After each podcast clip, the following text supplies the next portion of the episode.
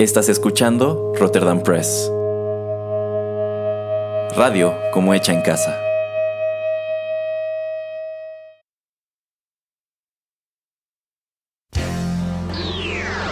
He-Man y los One Hit Wonders del universo. Yo soy Adam, príncipe de Eternia y defensor de los secretos del castillo Grayskull. Él es Pereira, mi más querido amigo. Fabulosos y secretos poderes me fueron otorgados el día en que levanté en alto mi espada mágica y dije, ¡Por el poder de Grayskull! ¡Ya tengo el poder!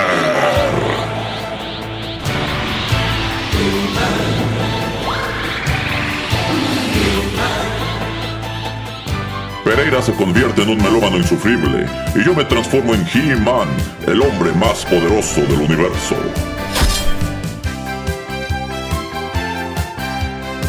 Solo tres seres comparten este secreto. El señor Álvarez, el padrino Larios y Erasmo. Juntos defendemos los One Hit Wonders del universo de las demoníacas fuerzas de Skeletor.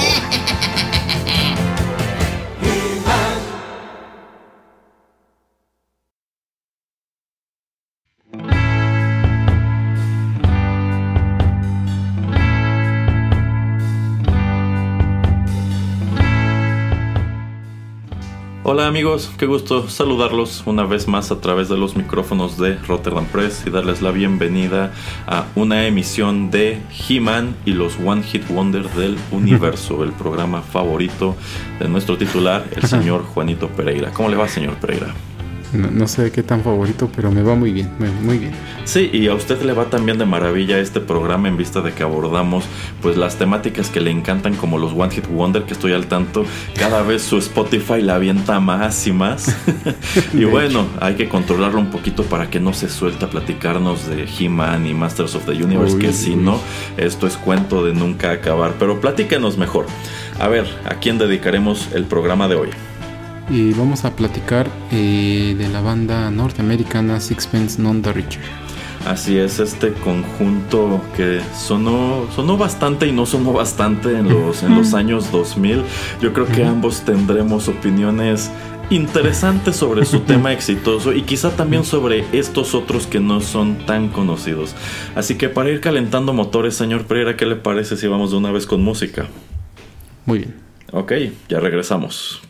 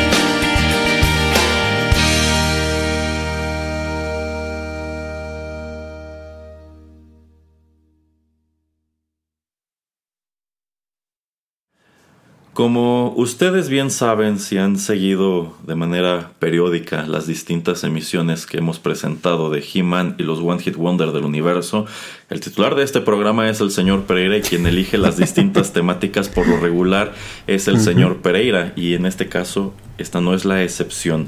Si bien confieso, yo ya había pensado en esta canción, bueno, sí en esta canción en este grupo antes, pero sencillamente yo no quería tocarlo porque en aquel entonces quedé fastidiado a niveles épicos de esta canción que sonaba todos los días, a todas horas en el radio y en la televisión. Y todos estos años después la escucho y digo, ay no, siento que viene de regreso todo lo que estaba pasando en el mundo y en mi vida, de regreso en esos años. Pero bueno, aquí les va. Esta canción se titula Kiss Me. Corrió a cargo de Sixpence None the Richer. Este fue el primer y principal sencillo de su álbum homónimo de 1997, publicado bajo el sello Squint. Y bueno, esta canción se hizo globalmente conocida precisamente a finales de los 90. Yo no diría que precisamente en el 97, sino un par de años después, cuando se asocia con, pues con otro producto igual muy de aquel entonces. un producto que sería muy interesante desmenuzar en aquel otro programa que hacemos de cine. Y es que yo considero que, es un, que es una película que cómo le hizo daño a la industria durante los siguientes 5, si no es que 10 años. Pero antes de entrar con ese tipo de detalles, señor Pereira, a ver, platícanos. ¿Qué le parece Kiss Me de Sixpence None the Richer? Me, me gusta, me gusta muchísimo la canción, la verdad. Ay, no puede ser. Tal vez la de escuchar, no tanto, ¿eh? Como, bueno, no tanto, es entre comillas, como una vez al año. Ajá. Eh, si me la encuentro en cualquier lugar, le dejo. Ajá. Eh, el ritmo se me hace muy bueno, no, no sé por qué usted la, la odia tanto. Bueno, la debe de, de odiar por eso, porque... Ya me tenía harto, de- ¿eh? ya me tenía muy, muy que- harto. Y es que el problema, yo digo, es que como hubo, no un periodo muy corto, yo creo que cinco años, y no es que hasta más, donde estaba duro y dale esa canción, ¿eh? O sea, no solamente en la radio, en la tele, sino también en este en soundtracks y Sí. pues entonces no la encontraba, no, o sea, no en la radio, eh, eh, o sea, no la encontrábamos en todos lados, ¿no? Entonces, este, yo creo que eso sí puede ser que, que, que- que lo arte. Eh, pero bueno, este como no sé si es hasta como acordeoncito o lo que sea que estén utilizando en el en el coro o en este inter entre entre este ay se me va, no son párrafos, son En los versos, Eh, en los coros. versos, En versos. los ajá. versos, ajá. Eh, me gusta mucho, o sea, es una canción bastante dinámica, la, la, la melodía va muy bien, la va muy bien también la voz de esta chica. Este es algo sencillo, es algo muy tierno, o sea, no, no, no sé por qué usted no la, la puede ver de una manera más objetiva. Usted y sus malditos traumas de la infancia.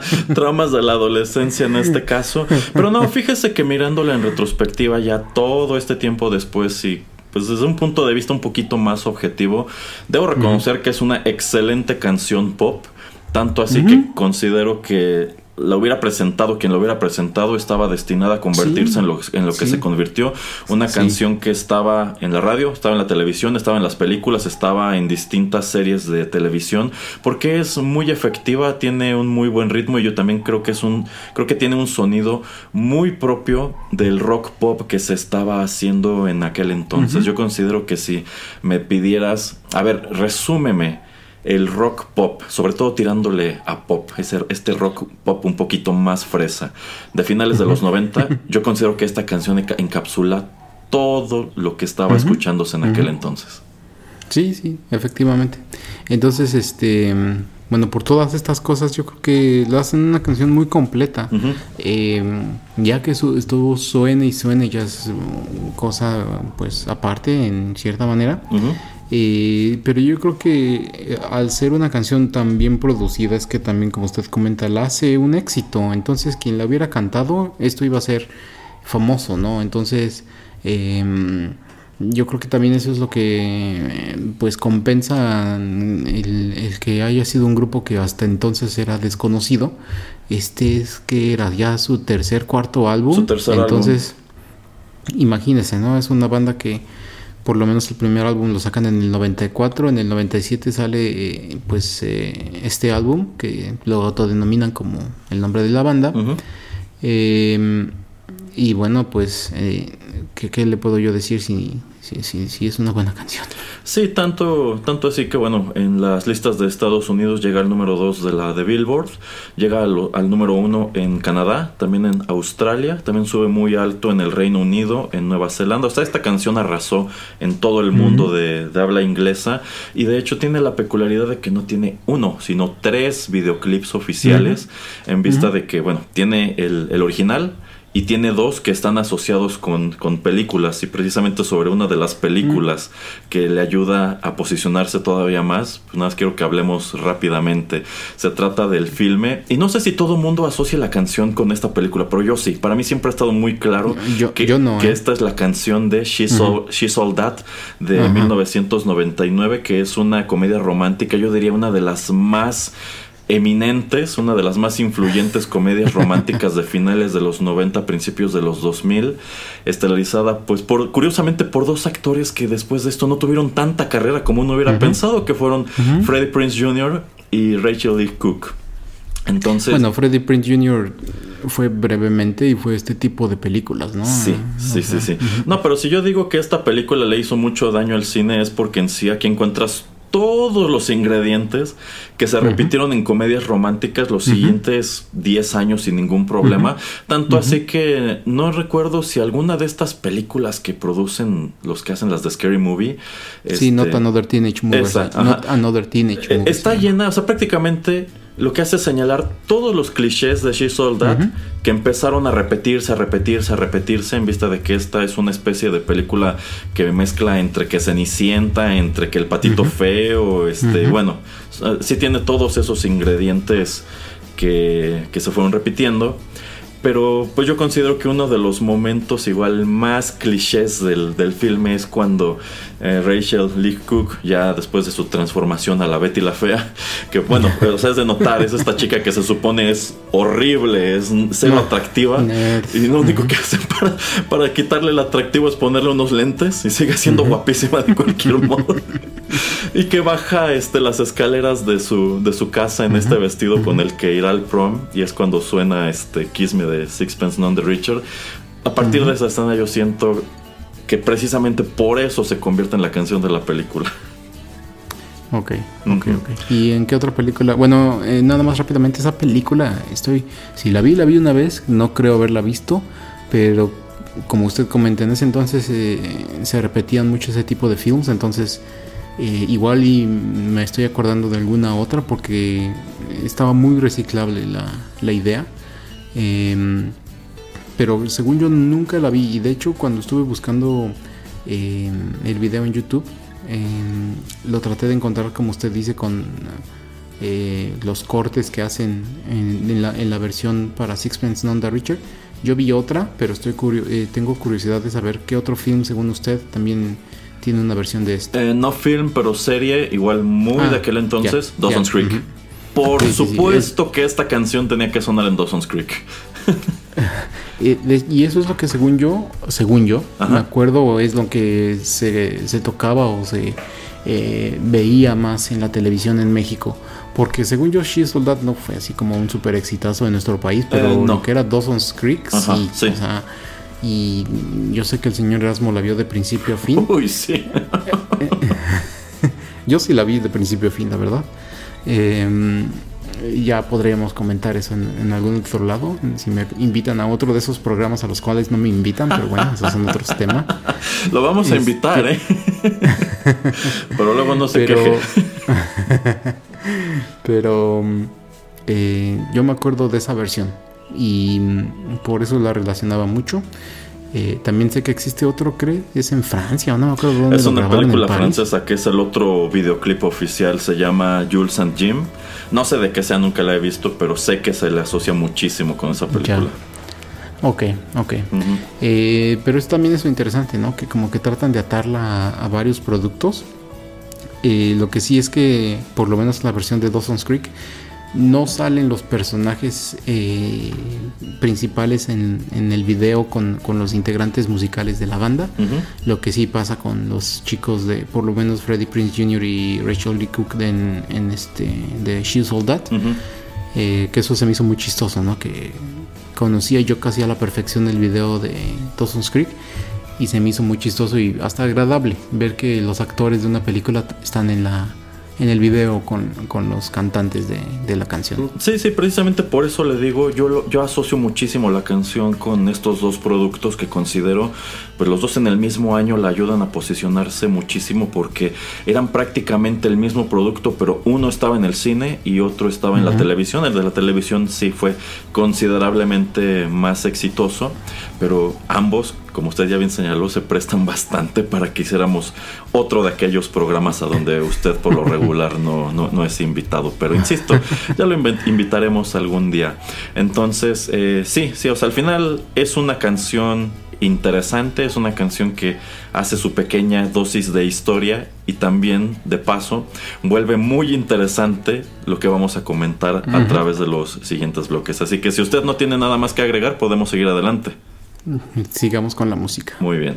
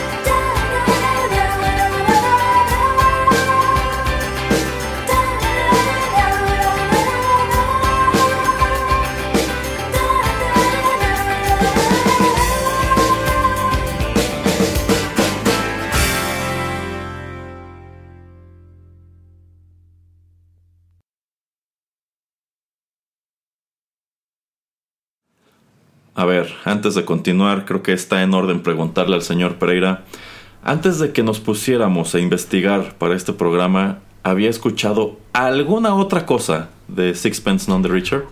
Mm, siendo honesto de lo que había escuchado, eh, fue este y el siguiente álbum.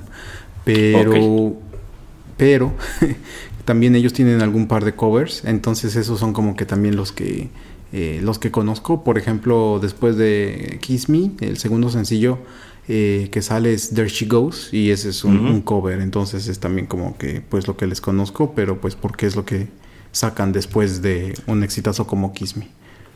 Bueno, yo había escuchado el otro cover, no precisamente ese que usted menciona, pero no sabía que era de ellos. Yo lo escuché en algún momento en un episodio de, de Smallville, que Ajá. claro que es otro producto en donde tenía que haber música de este tipo, ¿no? Pero bueno, no, no, más allá de ese cover, eh, yo no tenía conocimiento de absolutamente nada, nada más de la banda. ¿Y por qué habría de hacerlo? Si, insisto, la canción que los hace famosos ya me tenía harto.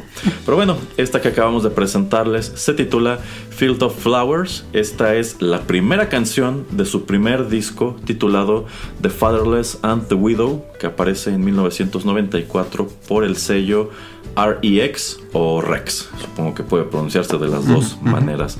Y bueno, esta banda debuta con, pues, con un sonido, considero yo, un poco distinto a lo que termina por volverlos famosos, en vista de que, pues, este es un conjunto que yo considero de pronto ha tratado de experimentar o ha tratado de incorporar distintas cosas a su música, sobre todo tomando en cuenta cuáles son los orígenes y cuáles son las influencias pues de sus únicos dos integrantes oficiales que son la cantante, aunque creo que en ocasiones también toca la guitarra, Lee Nash y pues el multiinstrumentalista y compositor de casi todas sus piezas que es Matt Slocum.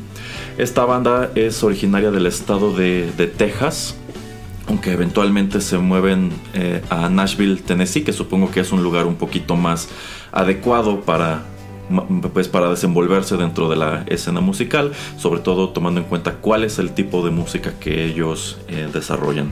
Y algo que me llama la atención es que, en primer lugar, estos dos pues no es como que fueran compañeros de escuela, que bueno, sí eran compañeros de escuela, pero no se conocen allí, sino que terminan conociéndose y acordando que quieren trabajar juntos, hacer música juntos, porque los dos eh, pues son cristianos y atendían este, la misma iglesia. Entonces supongo que los dos participaban quizá en el coro de esta iglesia y dicen, ah bueno, pues como que nos gusta más o menos el mismo tipo de música y tenemos el mismo tipo de intereses y ambiciones y deciden conformar este, este conjunto que nunca se ha manejado como dueto, pero ellos son los únicos dos miembros oficiales y de disco en disco, de gira en gira, pues van cambiando al, al personal o a los músicos que tocan otras cosas. Y una gran curiosidad es el nombre de la banda, Sixpence, ujú. None the Richer. Señor Pereira, ¿usted investigó de dónde viene este nombre? Eh, es un este extracto de un libro.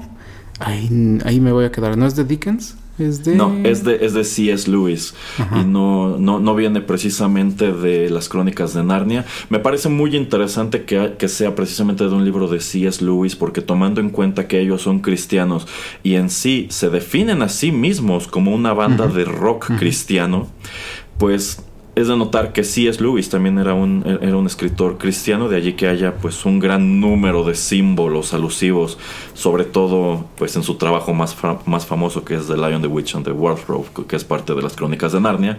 Bueno, pues supongo que ellos como parte de su formación, como parte quizá de estos libros que en su iglesia les recomendaban leer y demás, pues les dan, les dan un libro precisamente de C.S. Lewis que, que va de la cristiandad, me parece, y allí encuentran esta frase que bueno, aquí la encontramos totalmente sin contexto y sobre todo tomando en cuenta esta palabra sixpence es un poco difícil de explicar porque en sí lo, a lo que está haciendo alusión es que esto de sixpence, esto es decir seis peniques y en sí el, el personaje que lo está diciendo en el contexto original pues recibe estos seis peniques que en realidad es una cantidad de, de dinero muy efímera. Entonces decir que eres sixpence non the richer es que pues pu- puedes tener estos seis peniques pero no eres, no, hacen ninguna diferencia. No eres más rico por tenerlos. Bien podrías no tenerlos y va a dar exactamente No, pero lo mismo. Creo que Ajá. ahí. Usted la tiene un poquito. Eh, creo que ahí. eh, Bueno, según yo lo que yo leí. Eh, en el cuento. El, va a ser el cumpleaños de- del señor, del, del papá de la casa. Ah, el ya, hijo le pide dinero para, para un regalo, para comprarle un regalo. Ajá. Y le da eso, le da seis peñiques. El hijo va, le compra algo que vale eso. Y el hijo regresa con el, con el regalo. Y entonces es así de, pues me deshice de eso, pero me regresaron como de una manera transformada el dinero. O sea, como que esto tiene un valor, pero no me hace más rico porque pues yo ya había dado este dinero. O sea, como que me... mi Quedamos suma- tablas, Ajá, es decir, exacto. qué de Ajá, tablas. Según Bueno, yo, así es como va señor- la historia, ¿eh? Bueno, el señor Pereira lo explicó mejor y un poquito más eh, puntual. De ahí es de donde viene eh, esta cuestión del, del nombre. Y también me llama la atención al momento de investigar que son... Bueno, ellos no son originarios de este lugar como tal, pero es ahí en donde se conocen, en un pueblo de Texas llamado New Braunfels, eh, que es un lugar en donde me ha tocado estar. Caray. y tiene una historia bien curiosa tras de sí. Ajá. Porque, bueno, como todos ustedes saben, sobre todo la costa este de los Estados Unidos eh, se empieza a poblar más que nada de inmigrantes europeos. Y podemos hablar de ciudades como Nueva York, como Chicago, Filadelfia, en donde llega gente, gente de Irlanda, gente de Inglaterra, gente de Polonia, de Italia. Y pues dan pie a un número de fenómenos que nos toca ver desarrollarse durante los siglos XIX y XX. Pero en el caso de Texas, en el caso específico de este lugar en Texas, este es un pueblo que es fundado por nobles alemanes Ah, caray. que deciden dejar esta Alemania o quieren establecer una colonia en, en América, pues más que nada para librarse de ciertas cuestiones políticas y legales que estaban ocurriendo por, por allá y dicen pues vamos a empezar de nuevo vamos a hacer una sociedad a nuestra manera y a nuestro parecer pues nada menos que en el estado de Texas y fundan esta ciudad llamada New Braunfels, en cuyo centro hay un número de construcciones pues muy bárbaras, o sea, construcciones que tú podrías ver, por ejemplo, en, en Múnich. Entonces es, es de notar que es un pueblo que se funda así y que de hecho tenía tras de sí la cuestión de que querían hacer un estado separatista, pero se quedaron sin dinero antes de que lo pudieran lograr. y termina pues formando parte de- de- del- del estado de, de Texas. Este, pero incluso pues tiene la cuestión de que algunas calles y algunos lugares tienen nombres a, este pues alemanes. Entre ellas creo que por ahí hay un, un puente o un río que se llama Rhein, o sea que es como que ellos consideran que era como el nuevo Ya. una cosa así. Wow. Entonces me llama la atención que vienen de, de este lugar, pero pues no pasan mucha parte de su carrera, si ya después se van a, a Nashville. ¿Cómo ve?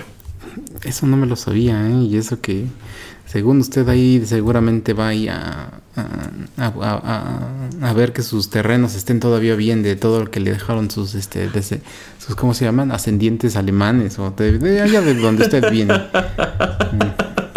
No, pero, pero sí es muy, es, es muy chistosa la historia de este lugar porque efectivamente pues tenía toda la intención de ser un asentamiento alemán e incluso tenían restringido como quién podía llegar a llegar a vivir y tenían este canales de financiamiento pues precisamente para mantener este lugar que venía desde allá, pero pues lo intentaron varias veces, pero salía muy caro mantener este, este sitio.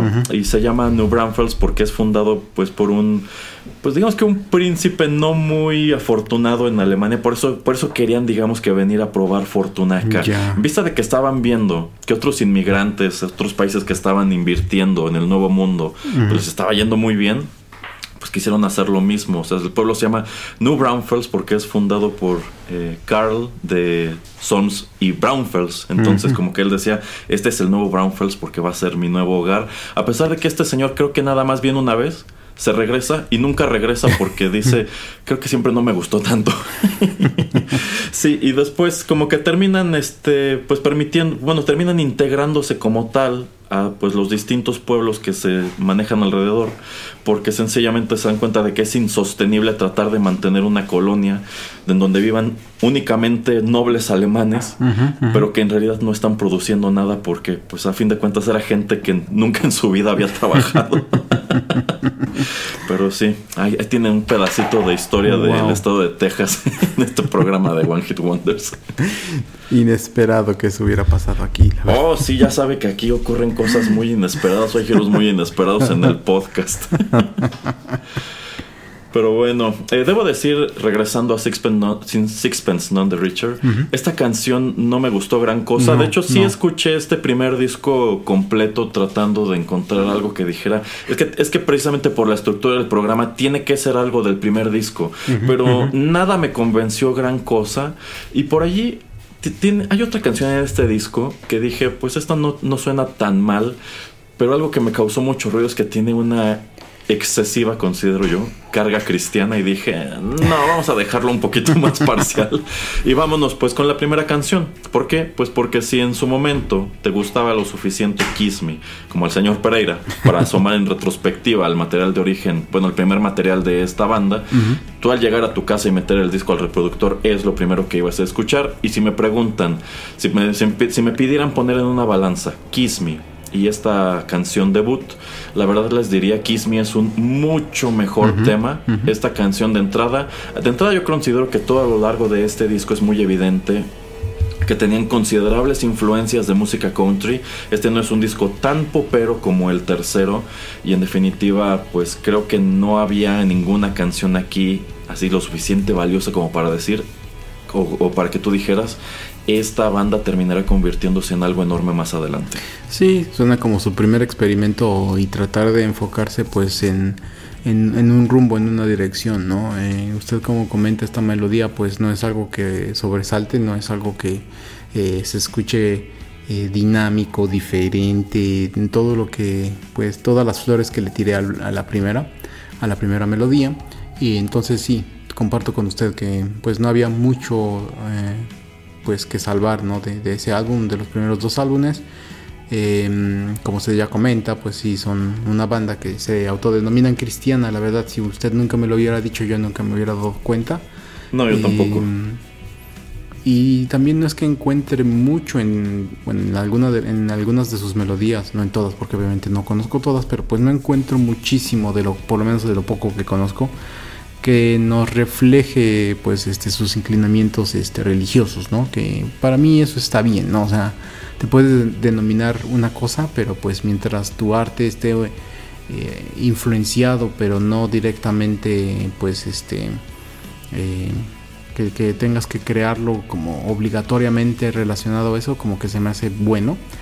Eh, y sí, o sea, nuevamente no, no tengo mucho que decir por lo menos de los primeros dos álbums y yo creo que obviamente la popularidad de este grupo explota pues con el One Hit Wonder que les presentamos en, la, en el bloque pasado. Exactamente, exactamente. Así que para continuar explorando un poco del sonido de esta agrupación, ese sonido que yo considero sí es muy desconocido, vamos con lo que sigue.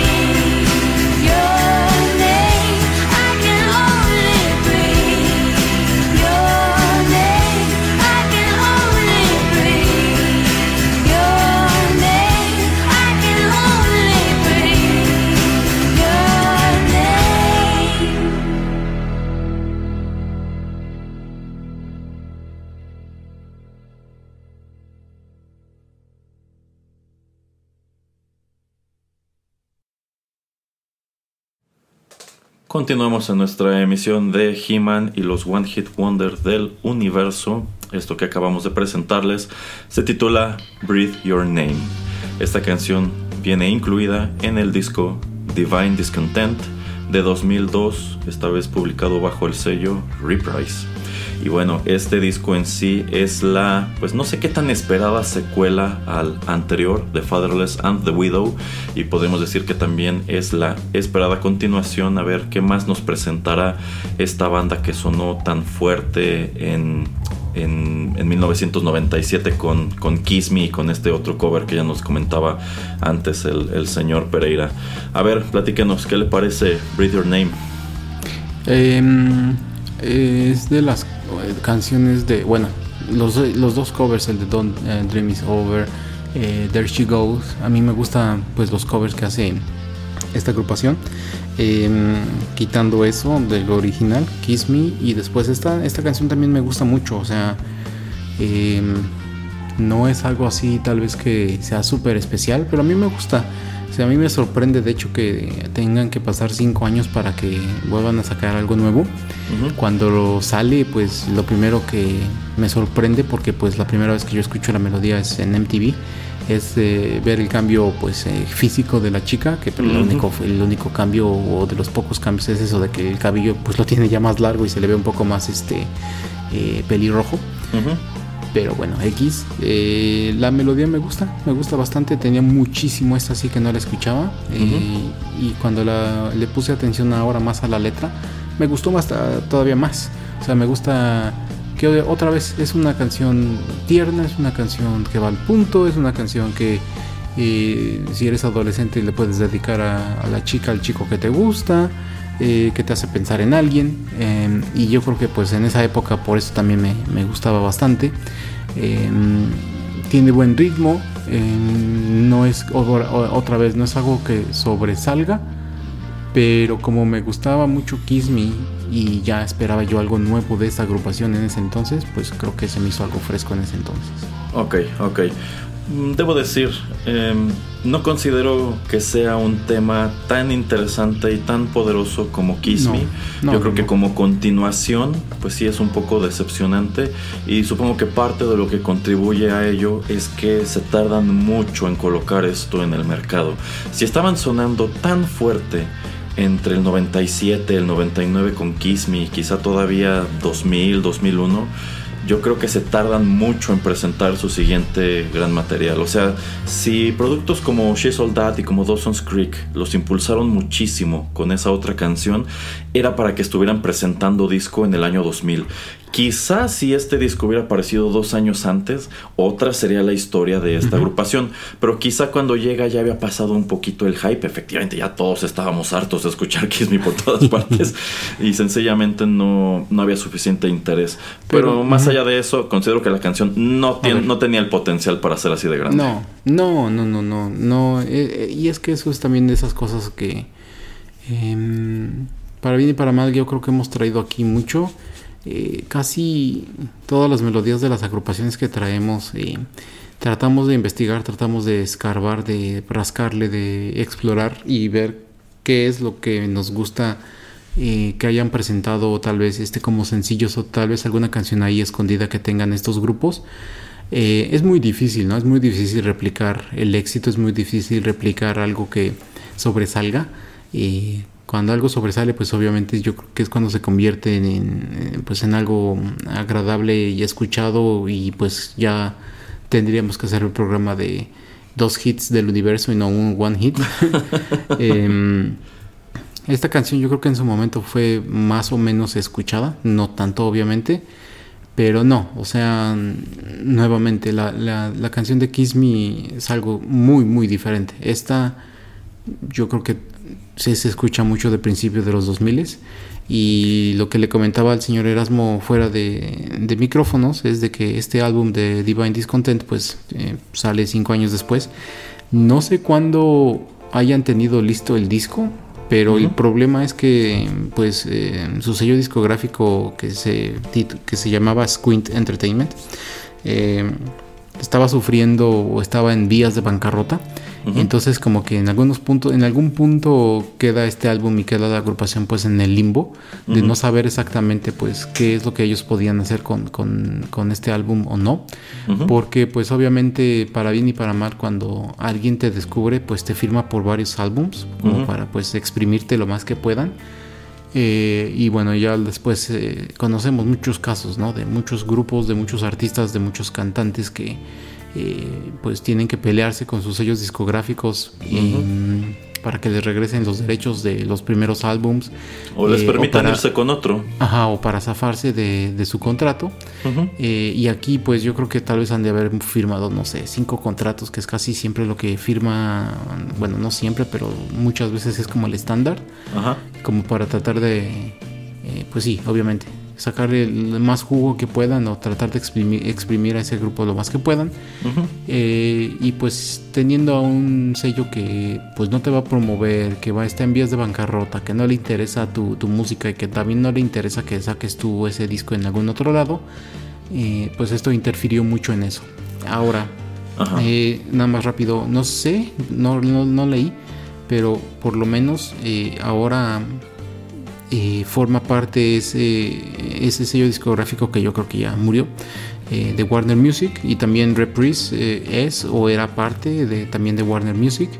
Entonces yo creo que fue de esa manera como para destrabar el problema en el que habían caído un mismo grupo tan grande gigante como es Warner Music pues este se decide a, a enfocar o a tener esperanza en esta agrupación eh, compra eh, este sello discográfico, yo creo que ya en bancarrota solamente como para ver qué es lo que puede rescatar. Que pues después de Kiss Me, obviamente le ves muchísimo potencial a este grupo.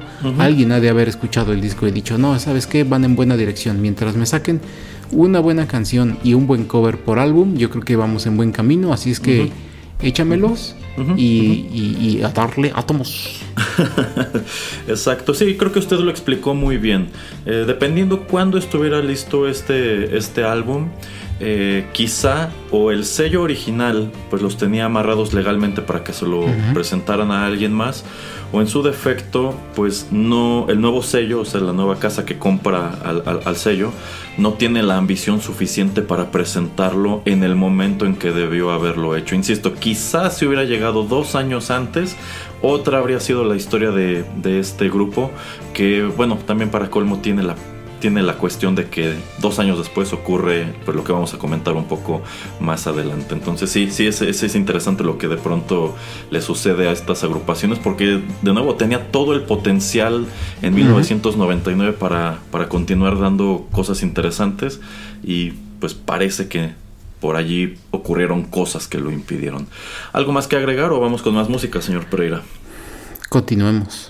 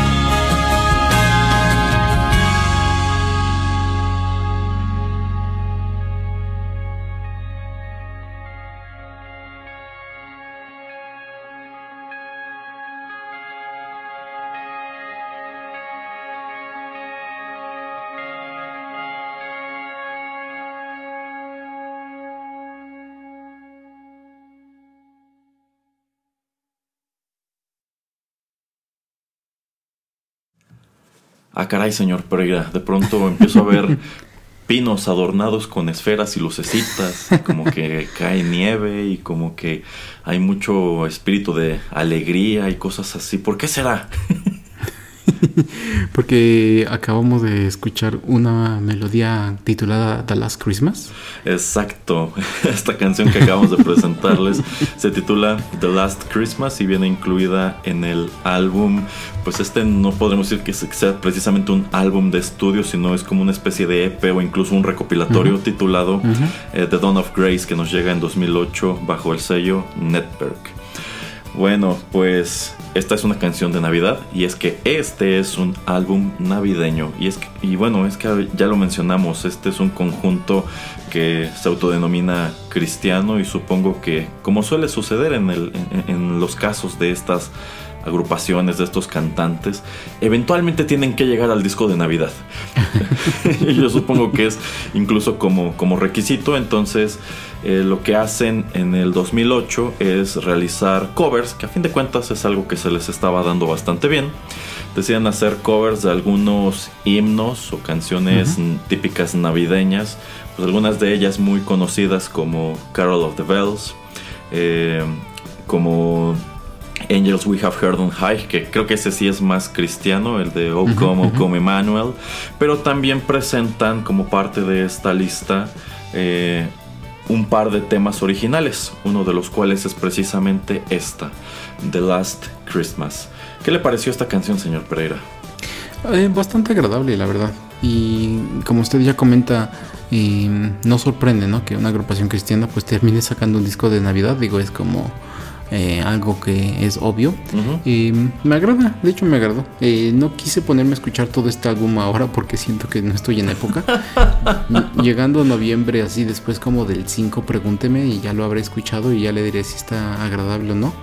Eh, pero por lo menos por, por la lista que veo, pues hay canciones que no reconozco, tal vez algunas sí las he escuchado. Pero me gusta eso, ¿no? Que también no es que estén tomando melodías eh, que todo el mundo hace, que todo el mundo siempre hace, entonces eso es también eh, rescatable y que pues tengan un par de mm, colaboraciones con otros eh, artistas eh, o con otros productores, escritores como para sacar dos melodías originales, eso también lo aplaudo, ¿no? Porque es muy fácil para cualquier grupo solamente ir al estudio y grabar cosas que ya están hechas para ellos y nada más imprim- imprimirles tal vez un poquito de un twist eh, que ellos quieran darle. Entonces eso me gusta, ¿no? Que pues se enfocan en hacer los covers, pero también eh, le dedican tiempo para hacer dos canciones originales y esta me termina agradando. Ok, ok. Eh, efectivamente muchas de las canciones que aparecen listadas aquí pues no son muy conocidas en el mundo de habla hispana, son totalmente pues de lo que es la Navidad allá en los Estados Unidos, son el tipo de cosa que cantan o cantaban, no sé si aún sea costumbre, estos grupos que van cantando de casa en casa. Los Estos- villancicos. Sí, exacto, son como, como villancicos. Eh, de hecho, quizá la única que sí sea más conocida a nivel internacional es este Silent Night, que nosotros conocemos como Noche de Paz. Pero debo decir que yo sí le dediqué pues tiempo a escuchar tres, cuatro cositas de este disco. Y sabe, a mí me transmitió totalmente la sensación de que acababa de ponerle en el Lifetime Channel o una cosa así, en estos canales eh, pues muy propios antes de la televisión de Estados Unidos en donde había puras pues puras películas o series este bien intencionadas.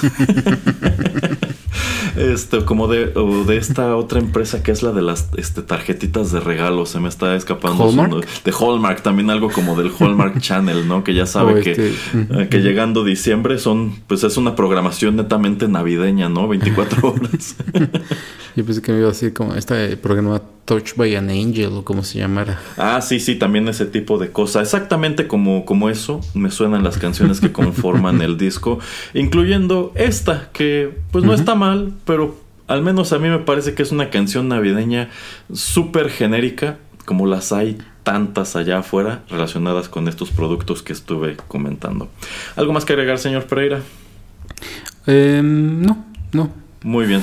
En ese caso, sigamos adelante con la última pieza musical de nuestro programa.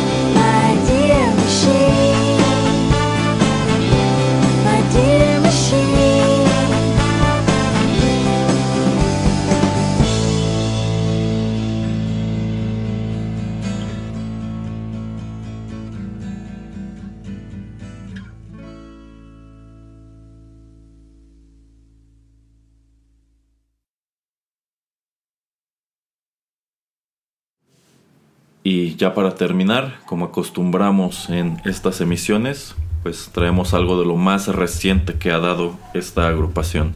La canción se titula My Dear Machine. Esta viene incluida en el álbum de 2012 Lost in Transition, publicado bajo el sello Tiger Jim.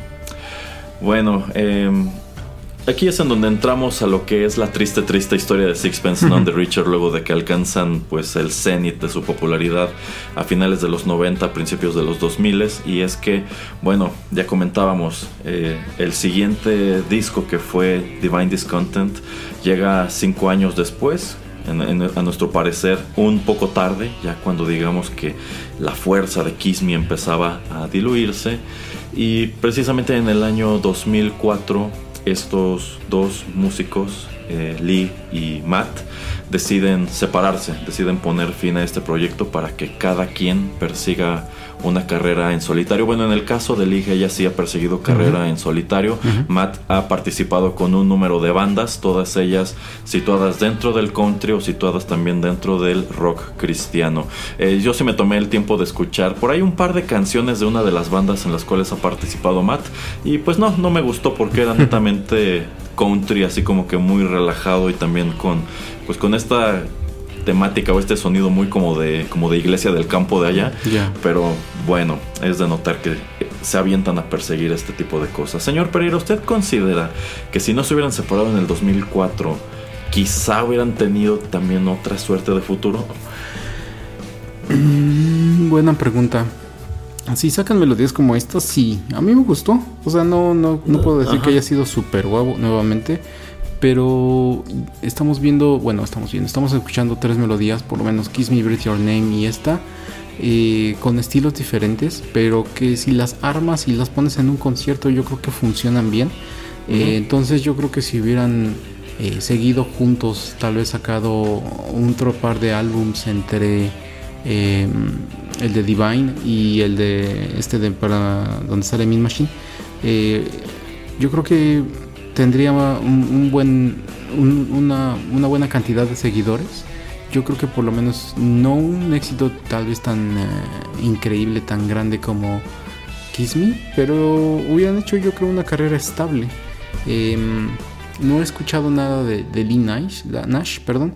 Eh, tendría que ver eh, si se enfoca más a eso como My Dear Machine o si se va más como Kiss Me o balada o qué pasa con ella.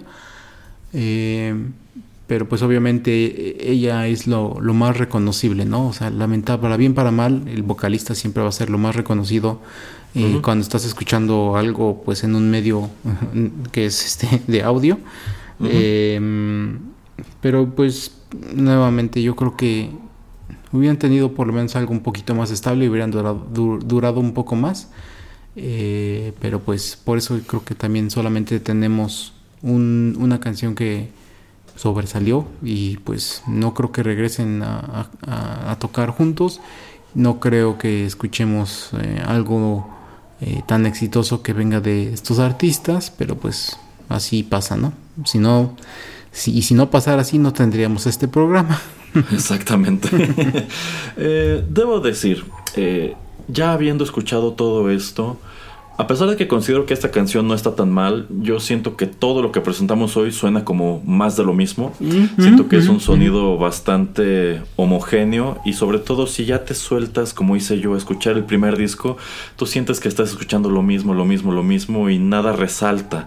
De allí que yo considere que una canción como Kiss Me era su boleto a convertirse en otra cosa y quizá debieron haber abrazado un poquito más fuerte esa otra cosa en lugar de pues estar produciendo un número de canciones que la verdad no tienen nada que las distinga unas de las otras.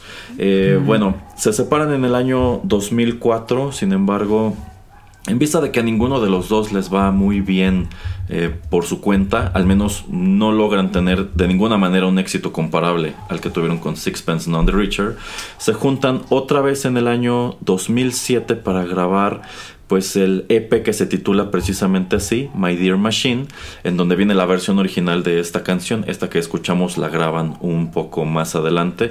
También presentan un disco de, de mejores éxitos, que cabría preguntarse ¿cuál- cuáles mejores éxitos. y también este, pues graban y presentan este disco que ya mencionamos con las canciones navideñas.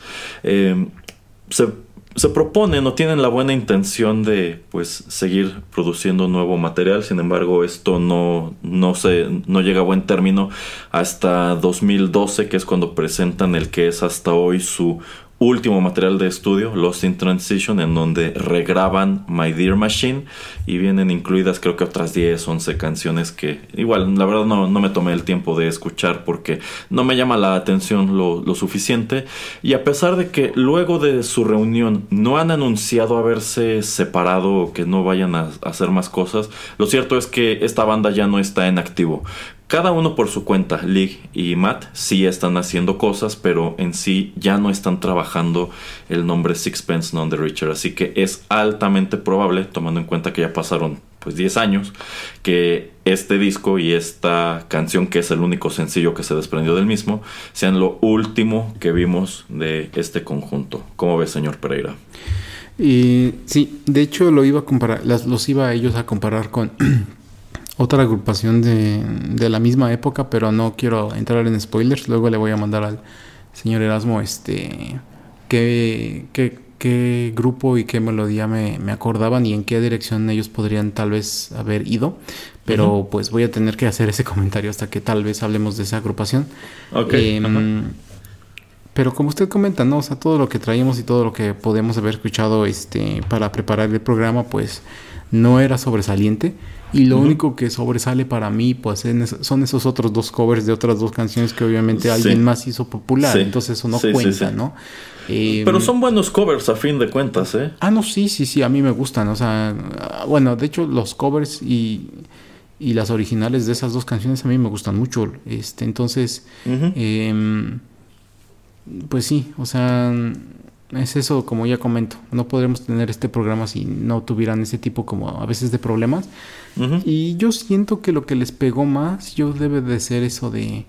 em, bueno, de las dos cosas que les ha de haber pegado es la dinámica, ¿no? De, de tener a, a este chico siendo el escritor y a tener a la chica siendo la, la vocalista este como que tal vez ahí había un tipo como de celos o de eh, pues saber quién era el alfa o quién era el que tenía eh, pues el más poder o más poder de decisión entonces tal vez eso les afecta un poco y lo que les pega más yo digo es esto tanto tiempo que tuvieron que esperar para que el sello discográfico pues les liberara el segundo álbum. Em, si hubiera sido antes, pues yo creo que tal vez sac- sacan otro tercer, cuarto álbum antes como que de hartarse entre ellos. Eh, y quién sabe qué hubiera salido ahí. Pero pues bueno, la inspiración se le secó. Eh, de todas maneras, Kiss Me a mí se me hace algo súper interesante, súper diferente y, y, pues por eso también quise traerlos a esto. Ok, sí, sí, efectivamente estas dinámicas, este, sobre todo en estos grupos muy comunes aquí en, en este programa que tienen pocos miembros oficiales, que nada más pueden ser uno o dos en este caso, de pronto son complicadas. De hecho, pareciera que se replica lo que ya platicamos antes con Berlín, que tienes por un lado a quien escribe la música, pero por otro a quien es el rostro y la voz del conjunto y pues quieras que no siempre es quien termina llevándose los créditos y el reconocimiento. O sea, por más que Matt hubiera podido continuar quizá Sixpence None the Richer buscando otra cantante, quizá no, no, no habría funcionado. ¿Por qué? Porque en realidad el público a quien asocia totalmente con esta música, y también se puede replicar en el caso, por ejemplo, de Nightwish, pues es a quien la cantaba, ¿no? O sea, si tú vas a escuchar Kiss Me, pues tú estás esperando escuchar la voz original. Tendrías que buscar pues a alguien que suene muy parecido y te van a criticar de todos modos porque dirán, ah claro, tenías que encontrar este a tu a tu cantante de, de- de repuesto, ¿no? Entonces no sé realmente cómo fuera la dinámica entre estos dos porque a fin de cuentas no hay mucha información de este conjunto en el internet, ni de sus vidas personales, ni nada así por el, por el estilo, o si, si se llevaban mal, si tenían problemas, si están peleados, qué sé yo. Entonces, pues es mera especulación. Es probable que sí, que quizá la que se llevaba todo el reconocimiento era Lig y en realidad Matt estaba más en las sombras. O quizás sencillamente los dos dijeron, ¿sabes qué? Yo quiero una cosa, tú quieres otra cosa. Así que aquí paramos y vámonos cada quien por, por su cuenta. ¿Quién sabe? Pero bueno, es con estos datos que estamos llegando al final de esta emisión de He-Man y los One Hit Wonder del universo, el programa favorito del señor Pereira. De entre todos los que hacemos en este podcast, Uy, sí, uy, ninguno sí. le gusta más. Eh, de hecho, no están para saberlo, pero él ya Ajá. tiene planeados los dos que siguen, ¿eh? Y ningún otro de programa del podcast tiene ese privilegio. O sea, todos van como que al día, pero este sí está No. así como que, no, y sigue este, y después sigue este otro, y también me gusta esta canción, ¿eh? No, de hecho tengo ya como cuatro o cinco. Uh, para que vean, por eso digo, este, este es el favorito. Si a ustedes sí. les gusta más 8 bits, si a ustedes les gusta más Juanito y las películas, sépanlo. El señor Pereira preferiría matar esos programas No, antes no. que este. No, no, no. no, Y eso, y, y eso que es el titular de Juanito y las películas. Pero Sí. bueno, a ver, señor Pereira, platiquen, a nuestros escuchas en dónde pueden encontrar esos otros programas que a usted no le gustan tanto. Castbox, Castbox, iBox, eh, TuneIn Radio, Spotify, eh, SoundCloud.com y en cualquier aplicación de podcast para sus dispositivos móviles de Apple o Android.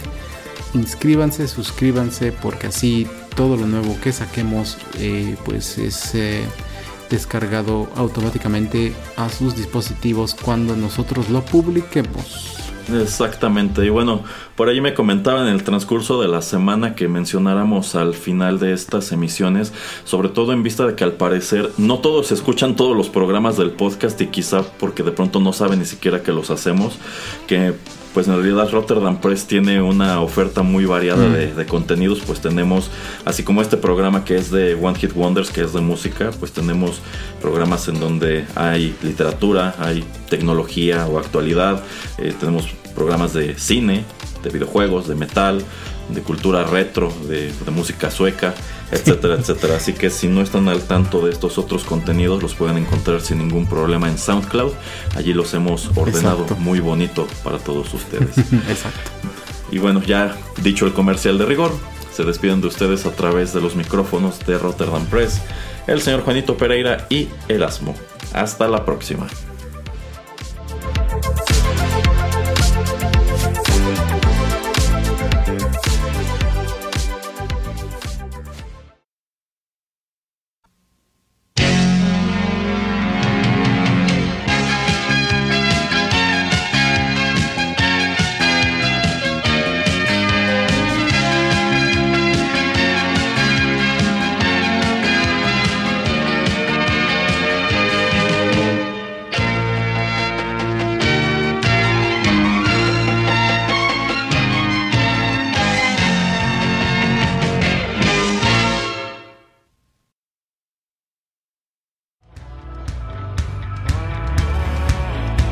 Estás escuchando Rotterdam Press.